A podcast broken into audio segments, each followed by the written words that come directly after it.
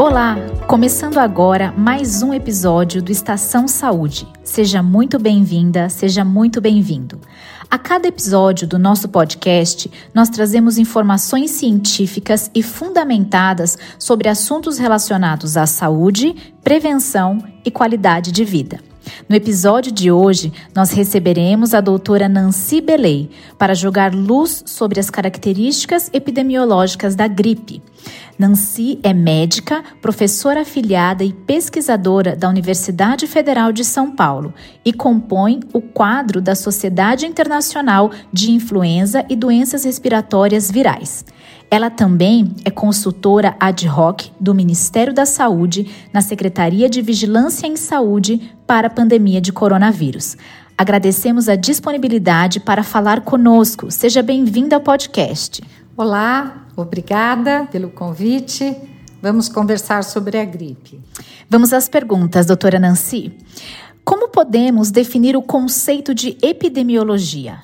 Bom, a epidemiologia é uma ciência também. Ela estuda a saúde e a doença no coletivo, ou seja, nas populações. Ela tenta entender quais fatores se associam à ocorrência de determinada doença, buscando dessa forma as medidas necessárias para a prevenção, para o controle ou, eventualmente, para a erradicação daquela doença. Doutora, e qual é a epidemiologia da gripe no país? Quantos casos são registrados em média anualmente? Bom, isso é muito importante. Classicamente, a gripe ela é definida pela sazonalidade, ou seja, o período que o vírus da influenza mais frequentemente é encontrado em circulação nas diferentes regiões do país. O Brasil é um país continental. Normalmente, nas regiões sudeste, ela ocorre no outono e no inverno, que vai mais ou menos de abril até outubro. Porém, com essas dimensões continentais, na região norte, nordeste e mesmo no centro-oeste, as epidemias anuais elas podem ocorrer eventualmente de novembro até fevereiro. A gente sabe que todos os anos 5 a 20% da população mundial é infectada pelo influenza, mas apenas 50% vai apresentar sintomas. E os dados do Ministério da Saúde, eles chegam a documentar de 5 mil a 21 mil casos anuais da síndrome respiratória aguda grave causada pelo influenza todos os anos no Brasil. Os pacientes com síndrome gripal, eles costumam documentar que 5 a 20% desses pacientes que aparecem com gripe nos serviços de saúde estão infectados pelo vírus influenza. Doutora Nancy, muita gente não sabe, mas a gripe também pode matar. Quantos são, em média, os casos de óbitos? Bom, segundo a Organização Mundial de Saúde, Existem estudos que estimam que no mundo cerca de 650 mil óbitos podem ocorrer diretamente relacionado a doenças respiratórias pelo influenza. Em alguns anos aqui no Brasil, nós chegamos a ter 2.500 óbitos documentados oficialmente entre aqueles casos de síndrome respiratória aguda grave que são causados pelo influenza. Com certeza, este número é subestimado, porque muitos serviços hospitalares não realizam testes para identificar se aquele caso de síndrome respiratória aguda grave é um caso de influenza. E como estão os dados brasileiros sobre gripe quando comparados a outros países? Bom, o Brasil aumentou muito a vigilância de influenza nos últimos anos. Conta atualmente com o Sistema Nacional de Sentinela de Vigilância da Gripe, que determina que mais de 100 centros de coleta de pacientes com quadros gripais tenham as suas amostras respiratórias coletadas e testadas para a influenza. Semanalmente, essas amostras são enviadas para laboratórios nacionais. No entanto, os nossos dados ainda são muito subestimados se a gente comparar aos dados anuais dos Estados Unidos e da Austrália, que tem uma sazonalidade semelhante à do Brasil. Por exemplo, em alguns serviços privados da cidade de São Paulo, em muitos anos, a totalidade de testes realizados para detecção de influenza chega a ser igual à totalidade de testes realizados na Vigilância Nacional. Doutora, a Covid trouxe alguma repercussão nos dados da gripe e de outros vírus? Seguramente.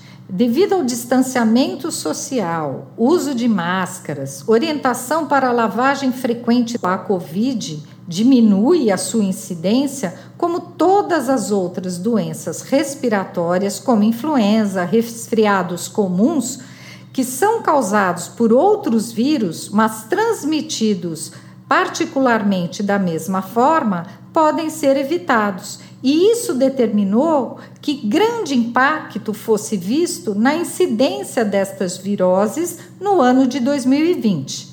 No entanto, com a volta da circulação de pessoas, um certo relaxamento nas medidas de intervenção social para poder evitar o Covid, certamente nós veremos o retorno destas viroses e do influenza. Doutora Nancy, como se dá a circulação do vírus e quais as principais formas de contágio?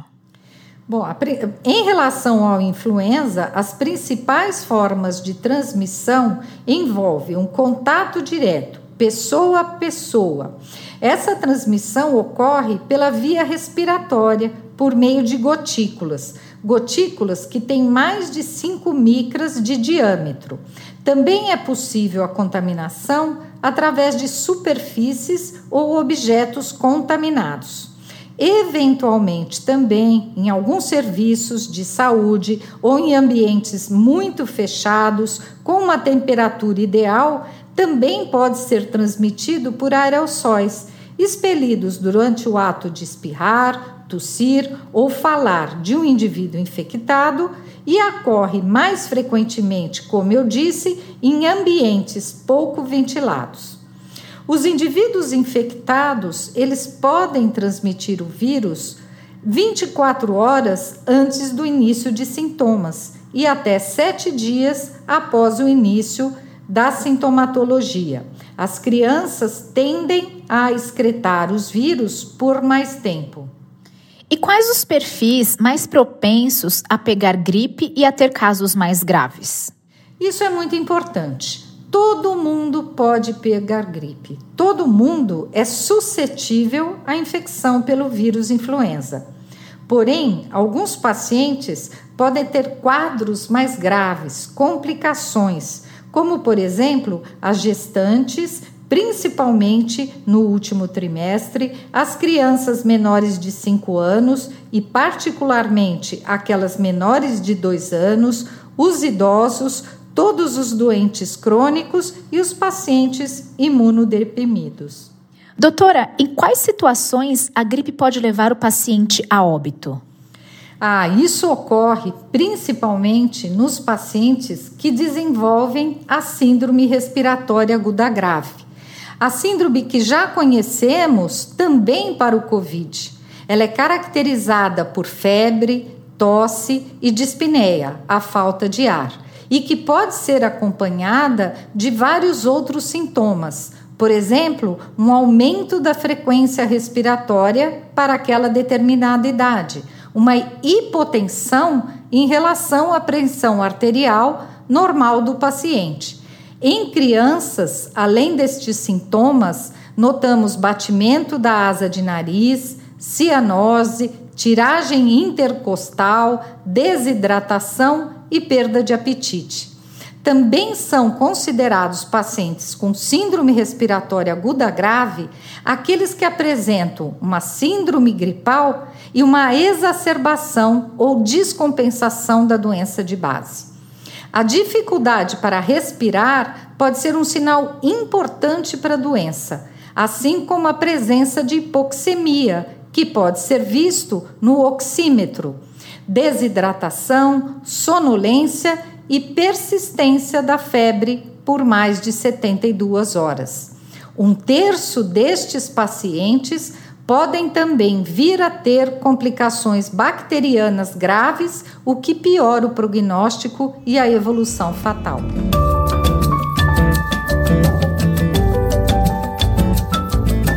Doutora, você acredita que alguns pacientes com gripe, em determinados casos, acabam negligenciando a doença e o seu tratamento? Sim, nós temos observado que, como são muitos vírus respiratórios, mais de 200, e muitas vezes as pessoas desconhecem as complicações da gripe causada pelo vírus influenza, muitos pacientes, principalmente aqueles pacientes que consideramos de risco, que eu comentei anteriormente, eles não se vacinam.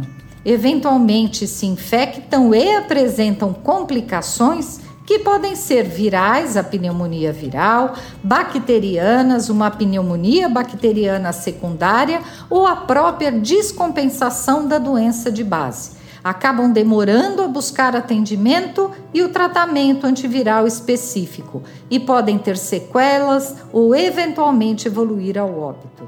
Doutora Nancy, para terminar, como alertar as pessoas sobre a importância de tratar a gripe de forma adequada? A gripe causada pelo vírus influenza A, tanto a H1N1, H3N2 ou o influenza B, é uma doença epidêmica de todos os anos, embora ela possa ser confundida com os resfriados comuns mas ela é uma doença que cursa com febre alta, com uma fadiga importante, que pode demorar muitos dias, com complicações bacterianas, como por exemplo otites, sinusites, pneumonias. Mas é muito importante lembrar que é uma doença imunoprevenível e que, por outro lado, rapidamente diagnosticada com testes rápidos ou moleculares e tratada a tempo com antivirais específicos. Doutora Nancy, quero te agradecer muito pelo seu tempo, compartilhando tanto conhecimento aqui com a gente. Obrigada nós ficamos aqui com mais um episódio do Estação Saúde. Reforço o convite para conferirem os episódios anteriores. Além disso, siga-nos na sua plataforma de podcasts para receber os nossos lançamentos em primeira mão. Até lá!